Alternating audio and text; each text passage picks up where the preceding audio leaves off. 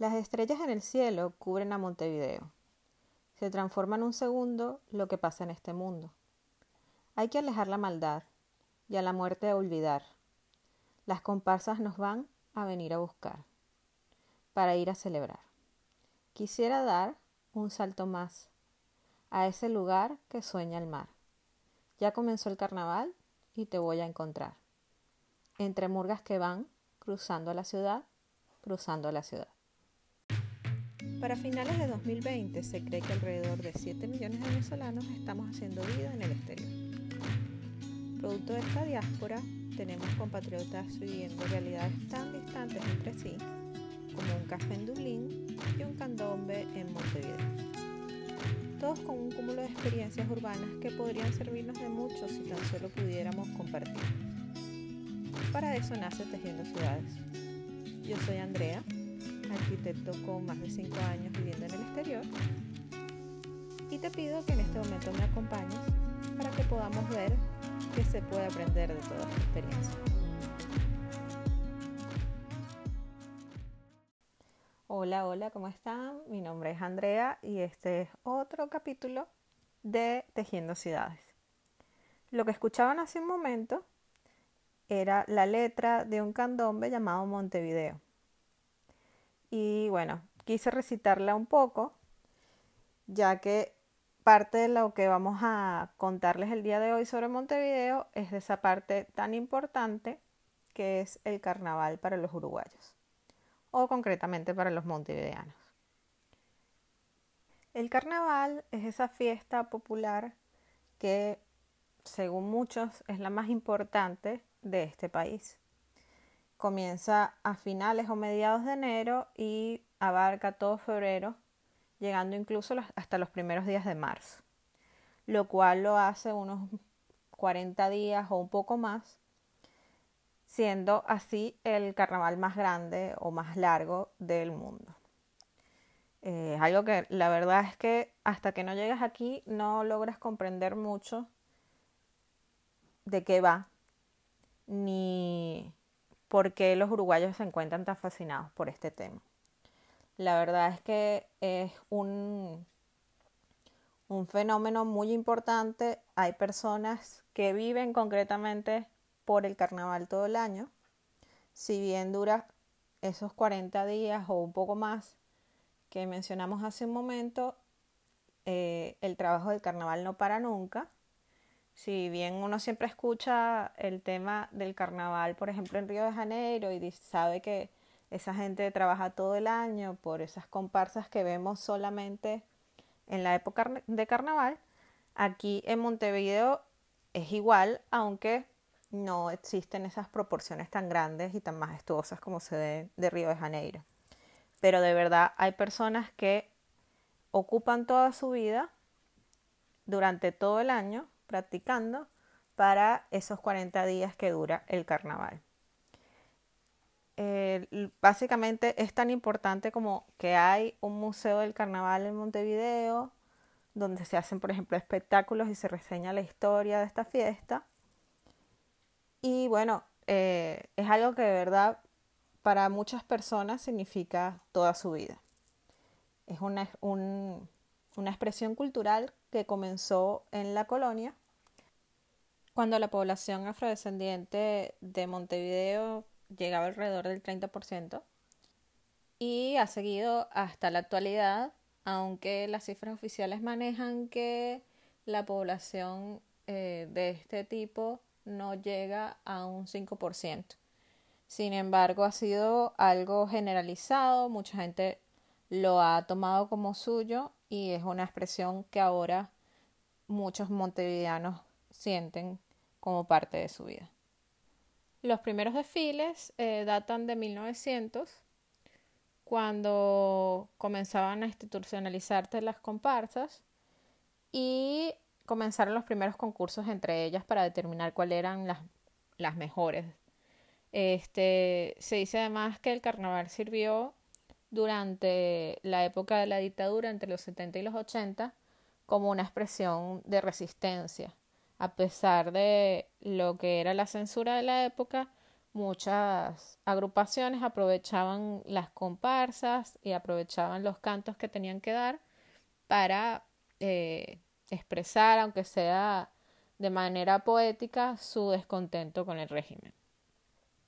Si pudiéramos hacer alguna comparación, eh, este tema de tener letras que son un poco de protesta se podría parecer un tanto a lo que son las gaitas o fueron las gaitas durante mucho tiempo en Venezuela. Sin embargo, eh, realmente los ritmos que se manejan durante el carnaval se parecen mucho más a lo que son los tambores en Barlovento. Es un tema más así, más, más afrodescendiente, con ritmo de tambores y aunque no se baila el mismo baile que bailamos en Venezuela, no es ese movimiento de caderas todo caribeño, este, si es una expresión con un baile similar, este, y con las letras, como les digo, que muchas veces pueden tener algo relacionado con temas de actualidad política eh, o social de lo que está reflejando la, la ciudad en el momento.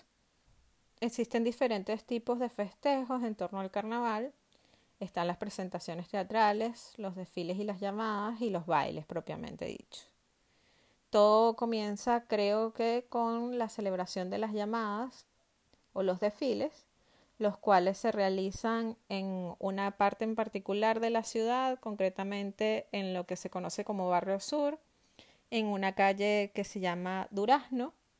Toda esa calle se, cierra durante una época eh, los días domingos para que se realicen las prácticas de, los desfiles de las llamadas. Las diferentes agrupaciones pasan por allí y eh, la población o el público se aglomera a los costados esperando ver pues todas las, agrupaciones.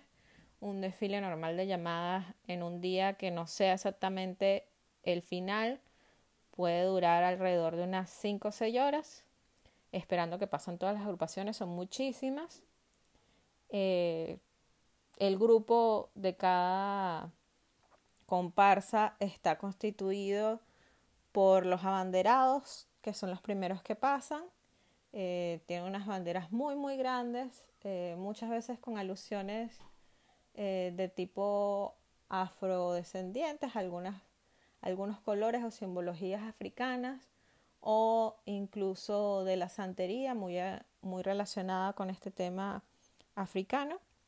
Después eh, tendrían que pasar lo que son algunos bailarines o incluso dentro de los bailarines, el cuerpo de bailarines, puede que haya una representación más como teatral de cosas como eh, la figura de mamá vieja o la abuela, que es una señora que se representa como una figura maternal, eh, afrodescendiente, eh, con caderas, como la figura de la abuela dentro de la casa de mucha gente. Eh, después estaría lo que se conoce como la vedette, creo que es un tema más relacionado a los carnavales brasileños. Y después hay eh, otras figuras como dicen como el escobero y todos ellos mezclados con los que son los bailarines, el cuerpo de baile del grupo de llamada y después todos los tamboreros. Eh, fácil, una agrupación de llamadas puede tener incluso unos 60, eh, unos 60 participantes por cada agrupación. Este tema de las llamadas finaliza con un gran desfile, dos días en enero que se elige la agrupación eh, ganadora, cuál es, cuál es la agrupación eh, que hizo un mejor trabajo, tanto de vestuario como en música, como en baile. Después entiendo que debería eh, venir lo que es el tema de la comparsa o los bailes por 18 de julio. Esta es la avenida como principal en el centro eh, va desde Ciudad Vieja hasta un punto bastante céntrico de la ciudad, eh, que es el obelisco. serían fácil unas 12 cuadras de recorrido que se realiza en esta avenida 18 de julio. Eh, para ello se toma uno o a veces dos días en marzo o en febrero. Creo que realmente es más en febrero, los días eh, más cercanos a la fecha que uno conoce como carnaval. Y bueno, de allí también se escoge la agrupación ganadora. Y bueno, la otra representación que serían las murgas y los parodistas, o las revistas también, que es la parte más teatral, teatral de, de la festividad, que se realiza en principio en diferentes tablados a lo largo de la ciudad, en diferentes barrios. Eh, se escogen eh, diferentes puntos en donde están los barrios más representativos. Eh, estos grupos, estos murguistas se presentan allí, hacen su, su representación. Hay unos finalistas, los finalistas pasan a hacer espectáculo en un lugar eh, cercano al centro de la ciudad que se conoce como el Teatro de Verano. Es como una concha acústica, como la concha acústica de, de Bellomonte, bien cercana a la Rambla y al lado de uno de los parques más importantes, que es el Parque Rodó. Y bueno, allí en algunos días, creo que son dos, eh, se presentan los finalistas de las murgas más importantes y pues también se escoge una ganadora. Eh, en la parte de candombe que mencioné al principio, el candombe básicamente se escucha en el tema de las llamadas, es esa música más relacionada con el tema de los tambores y muchas veces también se escucha en parte de la, de la trama teatral que hacen los murguistas en sus presentaciones. Adicional a esto, y como un tema un poco más novedoso, han ido calando un poco lo que son las presentaciones de grupos de samba, algo llevado más por la influencia brasileña y pues la cercanía con este país. Se podrán dar cuenta que por la magnitud de toda esta fiesta eh, realmente abarca mucho de la vida del montevideano. Eh, son buenos tres meses en donde la gente está orientada al carnaval. Y incluso para algunos, como ya había mencionado, realmente es algo que está presente en toda su vida, durante todo el año. Eh, debo decir que en cualquier barrio eh, en el que te mudes o en casi todos los barrios en los que te puedes mudar en Montevideo, los días domingo eh, cerca de las 4 o 5 de la tarde comienzas a escuchar tambores. Y esto es algo muy particular. Yo al principio no entendía, creía que era algún tema de la santería, aunque la santería está un poco involucrada con el carnaval. Este, realmente no es un tema de santería. Cuando escuchas tambores en Montevideo es básicamente la gente ensayando para el carnaval. Y ensayan todo el año. Eh, lo que uno puede escuchar por lo general son grupos eh, que se presentan en las llamadas y pues todos los domingos están eh, bailando tambores por diferentes calles de, cualquier barrio de Montevideo. Eh, si estás más concretamente en el barrio sur o en esa área de Palermo, es más probable que veas una representación los domingos de lo que son el tema de las llamadas. Algunas agrupaciones pasarán por allí y harán su presentación como si fuera el carnaval oficial, ya como si fuera alguno de esos domingos de enero cuando les toca hacer el espectáculo final. A veces ya incluso las muchachas que bailan ya van con sus tacones porque me imagino que tienen que practicar con ellos, tienen que tener mucha resistencia y tienen que ganar esa resistencia a lo largo del año. Y a veces, dependiendo, conforme se va acercando la fecha final, ya incluso puedes ver el ensayo con todo el vestuario y el maquillaje que utilizan. El maquillaje es bien particular, sobre todo el de los murguistas. Es una cosa muy teatral, exagerada. Eh, los grupos de las murgas están conformadas la mayoría por hombres, a pesar de que en los últimos años ha habido un tema de inclusión y han eh, hecho incluso comparsas eh, más femeninas. Las llamadas sí es algo en donde hay mujeres y hombres, aunque los temas de los, los tamboreros hay muchos más tamboreros más hombres que mujeres, aunque uno puede ver muchas tamboreras también. Y bueno, sí, eh, el carnaval es tan importante que en años como este, que han sido muy acontecidos y que no hay carnaval, el carnaval oficialmente está suspendido este año, no hubo desfile de llamadas, no va a haber competencia de murguistas, no va a haber desfile en 18, nada por el estilo, pero es algo tan difundido y, y hay tanta gente que vive o se prepara todo el año para eso, que incluso el gobierno creó un subsidio ahora con el coronavirus y les va a pagar unos 10 mil pesos, un monto similar a unos 250 dólares este año por no tener carnaval. Bueno, dejando un poco aparte el tema del carnaval, eh, yo quiero tomar otros dos temas para comentarles en este capítulo de, Tejiendo Ciudades. Y sería, por un lado, algo que yo debo decir que quedé fascinada eh, desde el día uno que me mudé para acá. Aunque al principio me podía parecer un poco costoso, aunque en este momento también me puede parecer un poco costoso, pero sin duda me parece que funciona bastante bien, aunque algunos montevideanos puedan decir lo contrario, y es el tema del transporte, el transporte público. El transporte público en Montevideo o Sistema de Transporte Metropolitano, sus siglas son STM, está, digamos, centralizado se maneja desde lo que es la intendencia. La intendencia es un organismo similar a la alcaldía, o es lo mismo, es el sinónimo de alcaldía. Y bueno, la, intendencia es la que regula el sistema del transporte público, es la que eh, subsidia en cierta manera el transporte público, aunque no está demasiado subsidiado, y es la que determina cuánto es lo que va a costar el boleto para los ciudadanos.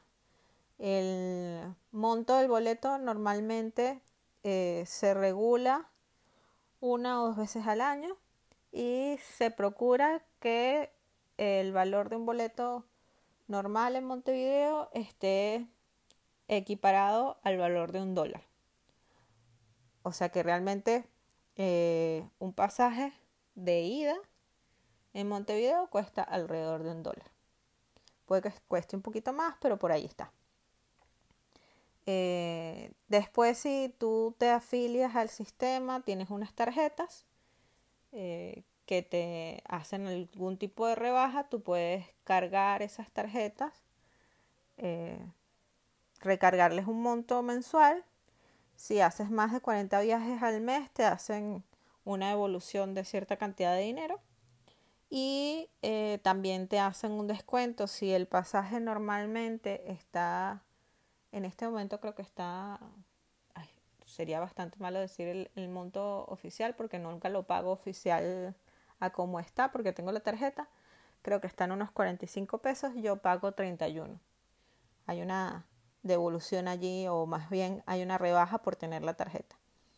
Y cuando tienes la tarjeta puedes no solo eh, hacer un viaje simple, sino también puedes pedir eh, lo que se conoce boletos como una hora, que vale por dos viajes, que se supone que es ida y vuelta, y boletos de dos horas, que sí te permite bajarte y subirte de, del ómnibus, porque a veces se le dice ómnibus, este, todas las veces que sea necesaria durante esas dos horas. Ahorita con el coronavirus entiendo que lo que se conoce como boleto de una hora no está durando una hora, está durando creo que unos 70 minutos. Y el pasaje de dos horas, la verdad es que no sé cuánto está durando. Este tema de prolongar un poquito eh, la duración del boleto de una hora es porque pues saben o se conocía en algún momento que había bajado un poco la frecuencia de los ómnibus. Creo que en este momento ya no bajó, creo que está eh, regularizada, pero creo que todavía se mantiene el tema de que el pasaje de una hora dura un poquito más. Eh, ¿Por qué estoy tan fascinada con el transporte público en Montevideo? A pesar de que solamente consta de ómnibus, no hay otro sistema, no, aquí no hay metro eh, y pues no hay otras cosas, solamente se maneja uno a través de, autobuses. La verdad es que a mí me parece que son muy eficientes, tienen unos horarios fijos por los que se supone que tienen que pasar Además hay diferentes plataformas, aplicaciones web. Este es un país, hay que decirlo, que se lleva muy bien con la tecnología y hay aplicaciones para todo. Y bueno, una de las aplicaciones importantes es la, aplicación de cómo ir y la aplicación de STM. Ambas te dicen, la primera de cómo ir te dice concretamente, como su nombre lo indica, cómo llegar a alguna dirección en particular con los diferentes ómnibus que puedes tener a disposición desde tu casa. Y la aplicación de STM te dice eh, casi con una precisión eh, de minutos a qué hora va a pasar el ómnibus. Eh, alguna vez puede que falle en el sentido de que eso funciona con GPS y alguna ocasión alguna persona, algún algún conductor de estos ómnibus, no sé si es que apaga el GPS y a veces no tiene el GPS prendido, pero la verdad es que es bastante preciso. Eh, hay líneas que son eh, como estatales, creo, eh, o mejor dicho, más relacionadas con la intendencia. Creo que son estos ómnibus que se llaman Cucha. Y después hay otras que son, se manejan con cooperativas, que quizás son las que funcionan un poquito peor, pero igual funcionan bien.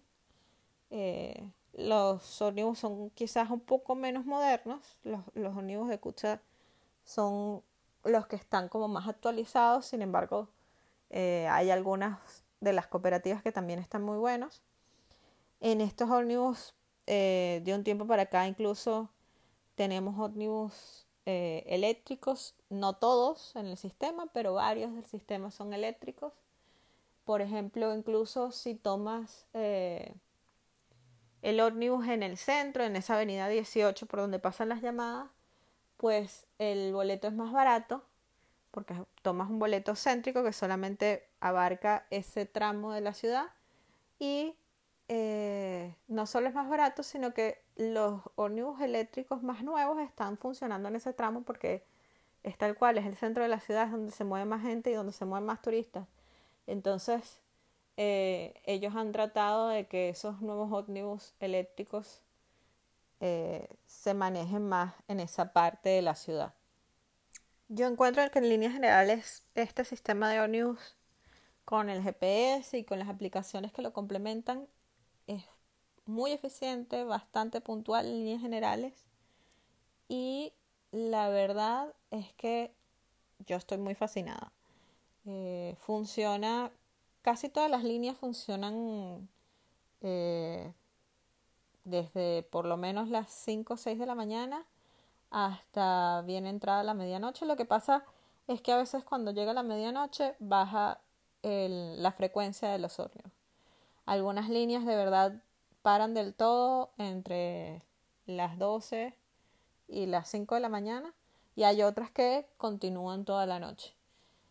Aquí la gente fácil sale a rumbear moviéndose en ómnibus. Yo tengo casi 6 años aquí y como siempre he vivido en no en el centro, porque yo no he vivido en el centro, pero en una zona céntrica, este, nunca he tenido la necesidad de comprarme un carro, comprarme una moto o comprarme una bicicleta. La verdad es que el ómnibus funciona bastante bien. Eh, está ciertamente un poco congestionado en las horas pico, pero nunca jamás son los niveles de Caracas. Eh, aquí, si el ómnibus te lo perdiste, con mucha seguridad, a menos que sea una ruta menos transitada, dentro de 10-15 minutos te pasa el siguiente y así. Hay otras líneas que puede pasar cada media hora, dependiendo de la frecuencia de, del lugar, de, qué tan transitado sea el lugar al que van. Pero la realidad es que tú puedes fácil conseguirte tres ómnibus diferentes que te lleven al mismo lugar. Eh, si en esa parada no te pasan esos tres ómnibus, probablemente te pasen dos allí y uno en la siguiente. Las paradas son muy normadas, el ómnibus difícilmente se va a parar en otro lugar que no sea el que le corresponde. Eh, hay unos, eh, no me acuerdo ahorita el momento cómo les llaman, creo que son como unos fiscales, son unos fiscales eh, de la misma línea que si hay, por ejemplo, un desvío o algo, están esperando justamente en la parada antes del, desvío para indicarle al, al que tiene que hacer el desvío. Esto puede ser un poco frecuente en algunas calles que a veces reparan en Montevideo. Se hace algún tramo diferente. En estos tramos que sí son diferentes, eh, si te queda muy diferente, valga la redundancia, si te queda muy distante, la parada nueva por los que ellos van a pasar, puede que allí sí el ómnibus pare en otro lugar que no sea el que le corresponde. Pero del resto, el ómnibus no importa cuántas veces tú le saques la mano en donde no es, él no se va a parar. Creo que los únicos momentos en donde he escuchado que un conductor de ómnibus se ha parado en donde no debe han sido en altas horas de la noche si viene alguna muchacha que puede estar corriendo algún peligro. Puede que si tú le saques la mano a un ómnibus, puede que se pare, pero eso digamos que ya va a depender de la humanidad del conductor. Este es muy eficiente, como les digo. La gente, incluso en horas pico, vas a tener oportunidad de sentarte. Los tramos más largos en Montevideo creo que no superan una hora o una hora y media si estás yendo desde un extremo a otro de la ciudad y capaz es una hora y media por la cantidad de paradas que hace ese ómnibus, no porque de verdad sea una hora y media. En horas que no son las horas picos, ese trayecto de una, de una hora y media seguramente puede bajar a 45 minutos. Yo, que no vivo particularmente cerca de mi trabajo, normalmente me puedo tomar unos 30 minutos en llegar a mi oficina y cuando no hay nada de tráfico me puedo tomar hasta 15. O sea que eso puede bajar bastante. Eh, igual hay mucha gente que se mueve, por ejemplo, en bicicleta. Entiendo que con la pandemia actualmente mucha gente ha hecho el cambio de, de moverse en ómnibus para moverse en bicicleta para evitar el contacto con otras personas. Incluso he escuchado que la venta de autos aumentó un poco, pero no sé qué tanto sea verdad. Eh, la realidad es que los autos aquí son caros, la nafta es cara, la patente es cara, que es el impuesto que se le cobra a tener un auto.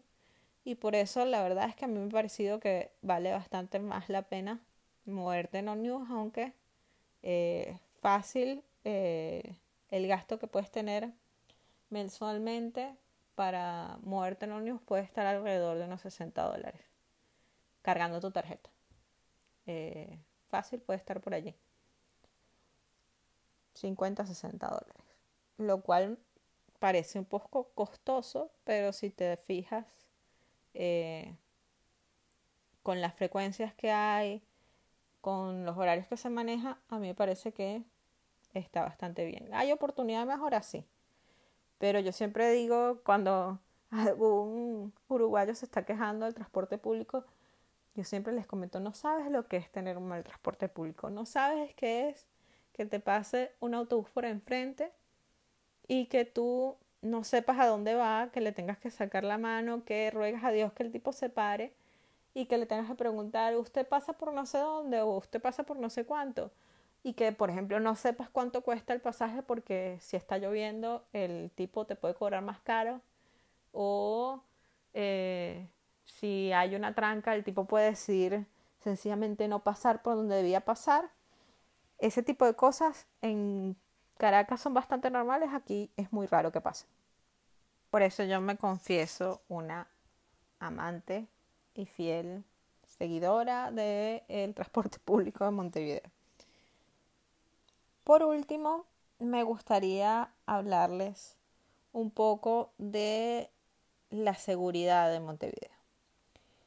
Antes de venir para acá, yo hice como toda una investigación y en esa investigación eh, pues me leía con frecuencia los titulares de los periódicos. Siempre me pareció curioso que no parecían muy alarmantes las situaciones que se reseñaban en el periódico. Recuerdo y siempre hago la acotación a modo de chiste que una de las noticias como que más sensacionales que escuché, o mejor dicho que leí eh, mientras estaba planificando mi venida para acá, era que por ejemplo se había soltado un novillo en Ciudad Vieja, que habían tratado de llevarlo en, en el puerto, se, se estaba haciendo el traslado del novillo, porque me imagino que se lo llevaban para algún lado.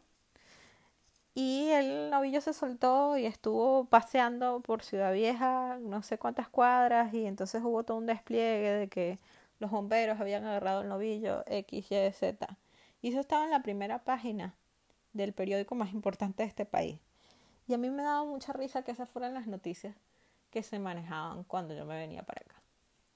Yo debo decir que en los casi seis años que tengo viviendo en Montevideo, nunca, gracias a Dios, nunca he sido víctima de algún hecho delictivo.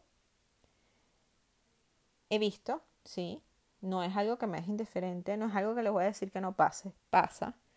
Y ya les voy a contar más o menos cómo pasa y en dónde pasa. Pero eh, Montevideo es una ciudad bastante segura. Yo debo decir, siempre doy gracias que yo me siento muy segura en esta ciudad. Gané mucha paz mental cuando me mudé para acá. Yo soy una mujer que llegó sola a este país. Estuve viviendo sola bastante rato. Y la verdad es que yo no he tenido la necesidad de tener a alguien que me proteja, que vaya conmigo caminando porque me siento insegura. Para nada. Yo he tenido épocas de mi vida en donde fácil en la madrugada me he caminado unos cuatro kilómetros sin problema de un barrio a otro en Montevideo sin sentir la menor inseguridad.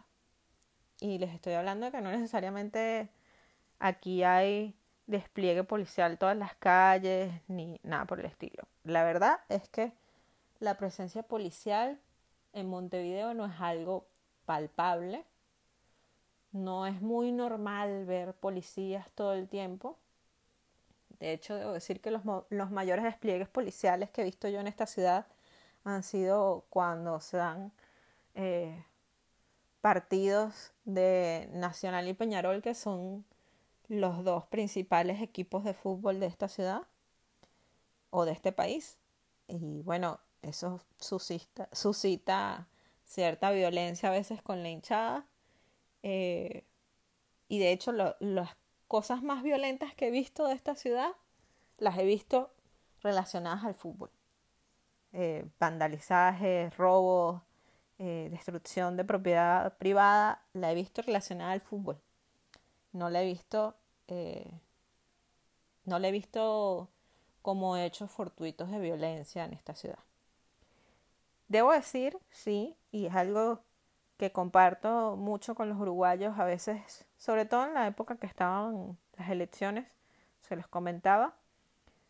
Y sí, para mí es evidente que Montevideo cambió en estos últimos casi seis años. Eh, antes era muy extraño ver titulares de violencia en los periódicos. Ahora es algo más común y es algo que medio preocupa. O sea, es, un, es una situación que si no se le pone el ojo puede escalar. Yo creo que va relacionado más que más que todo a las penas y a cómo se maneja el sistema de justicia.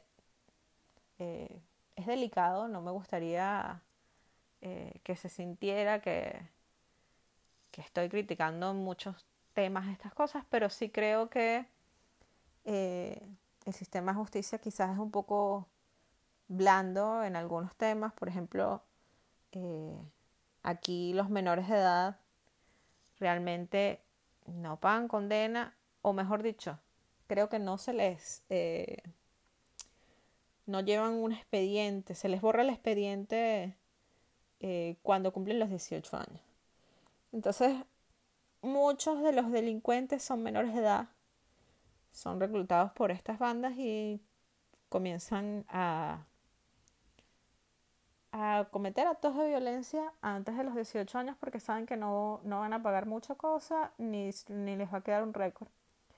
Entonces, realmente eso ha creado como una perversión. Yo creo que eh, los malandros se han, se han adaptado a este tema de que la justicia uruguaya es más laxa con los menores de edad, entonces pues, pues han utilizado esa herramienta.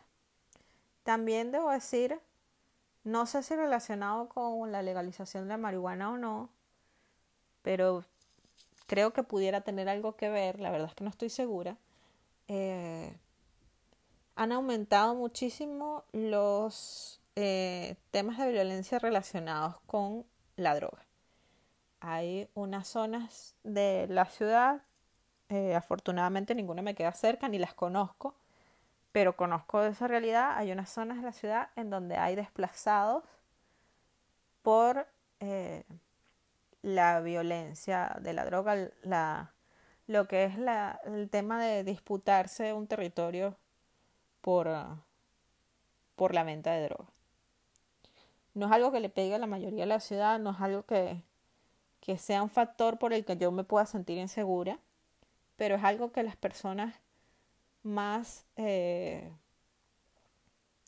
digamos que más sensibles eh, económicamente, de los estratos más bajos, pues ven eh, afectadas, se ven afectadas sus vidas por eso. y realmente yo creo que si hay gente que se puede sentir insegura en este país son las personas que están en la parte más baja de los estratos sociales, porque es donde más se ve esa, esa violencia y esa inseguridad. Eh, durante varios años de mi vida aquí en Montevideo, yo no estuve trabajando en el área de arquitectura, estaba trabajando eh, para empresas que coordinaban servicios de acompañantes para enfermos. Las acompañantes para enfermos, por lo general, viven en zonas quizás más deprimidas de Montevideo.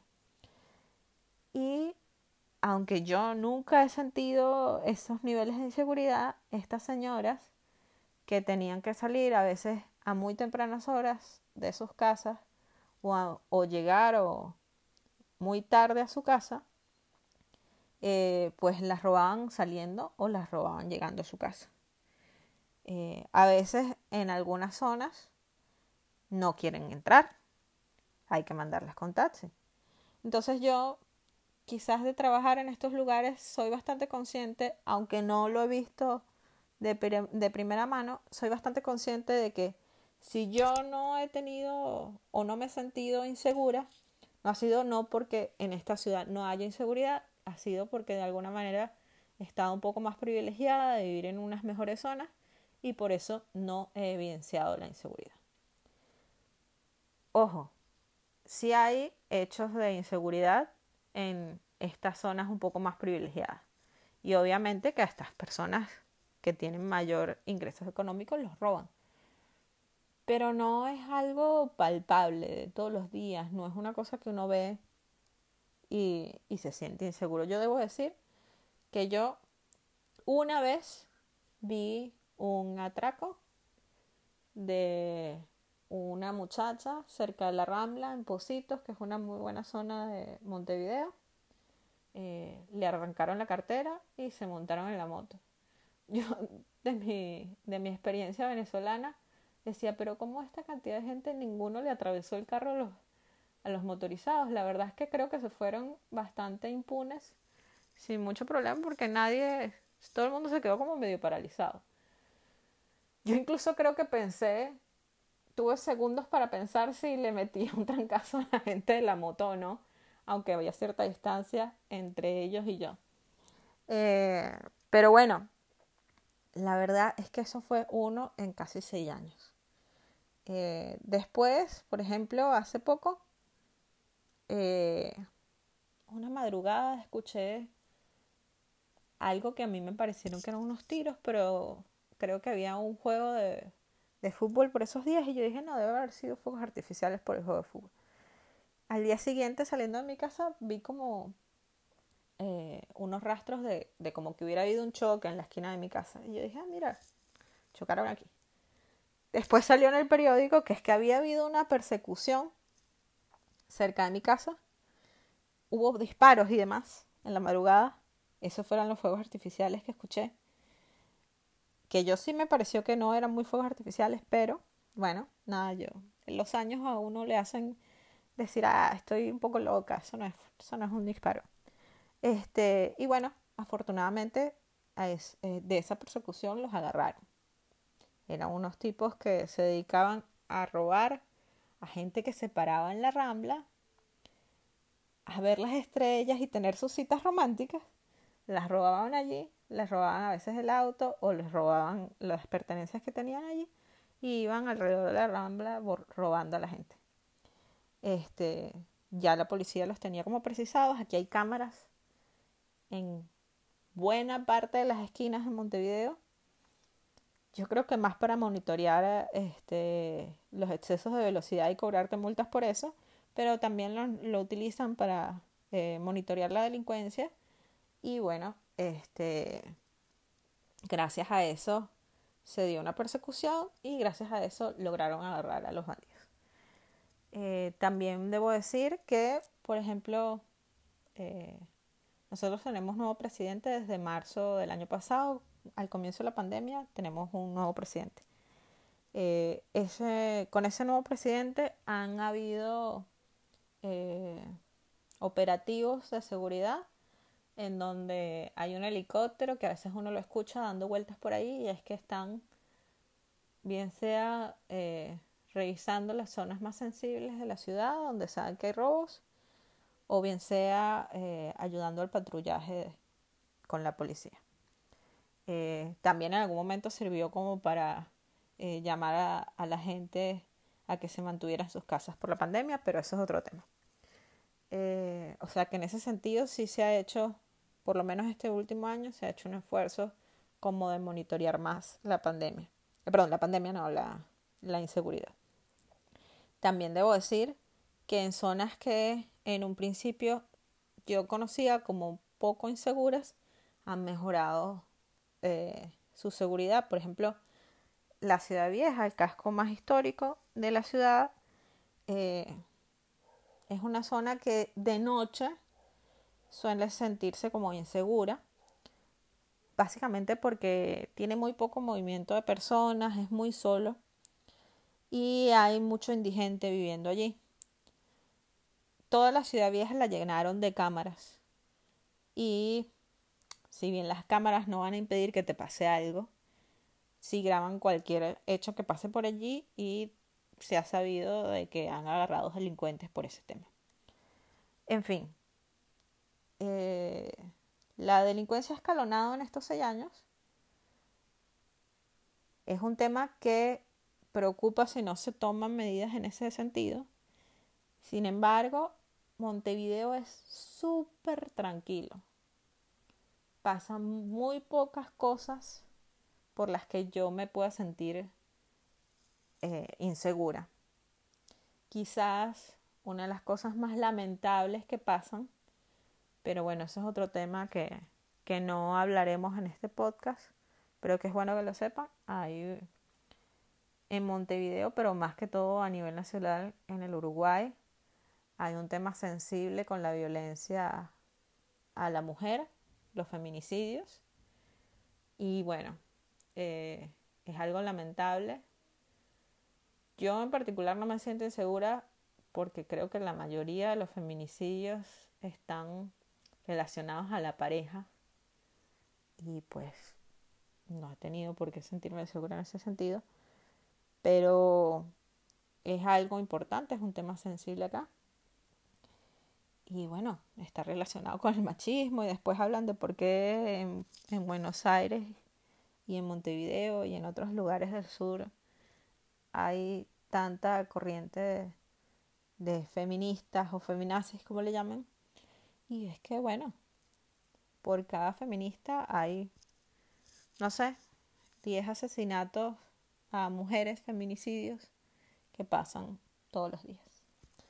Y bueno, es un tema de verdad que preocupa. Preocupa incluso cuando uno quiere tener pareja. Preocupa, lo he hablado con otras venezolanas aquí, preocupa. Pero bueno, nada. Por aquí voy cerrando el tema. Este, este segundo podcast creo que sí me quedó un poco más largo. Pero bueno, quería abarcar estos tres temas, digamos como para cerrar mis impresiones de Montevideo y de las cosas que me parecen muy buenas, pero que también hay que mencionar porque me parecen buenas.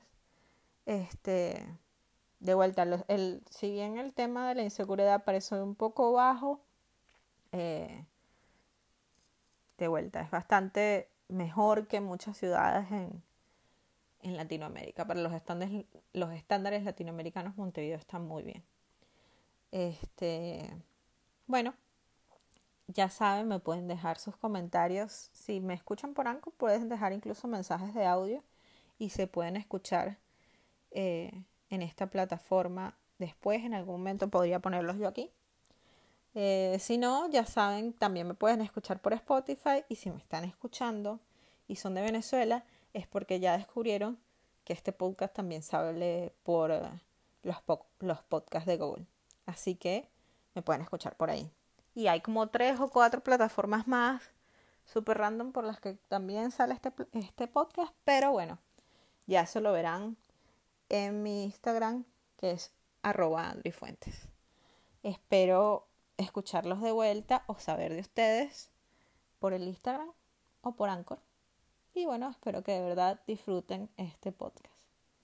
Hasta una próxima oportunidad. Chao.